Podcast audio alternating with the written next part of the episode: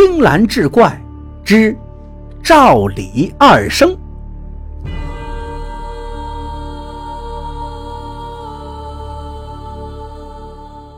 话说广东有赵李两位书生，在番禺山里一所旧宅读书。端阳节那天，赵生的父母送来酒菜，让他们过节。两个人对酌起来，十分的开怀。到夜里二更时分，听到有敲门声，开门一看呢，也是个读书人。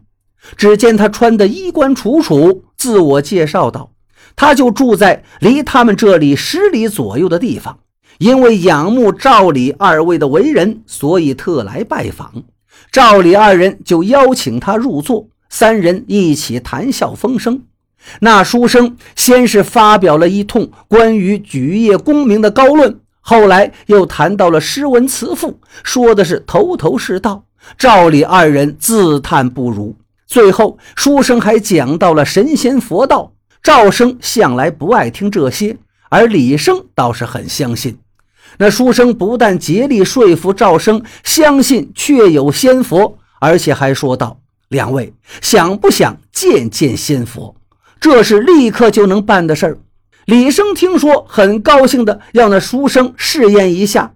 书生把书桌茶几摞到一起，摞到了五尺多高，自己坐在最上面，顿时便有一股带有檀香的气雾从四面缭绕而来。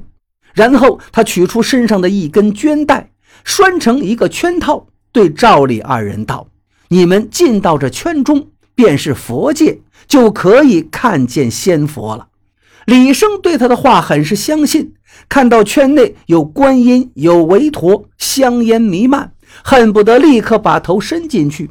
可是赵生从外看到那圈内却尽是些青面獠牙、伸着长舌的鬼怪。于是大喊救命！赵家的人闻声都奔了进来。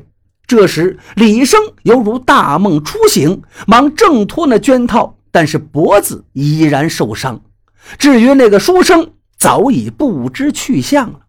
赵李的父母都认为这座山中恐怕是有邪鬼，不能继续留在这儿读书了，就叫他们两个回家了。隔了一年，李生考中了举人。会试又中了进士，出任庐江知县，最后却被人弹劾悬梁自尽。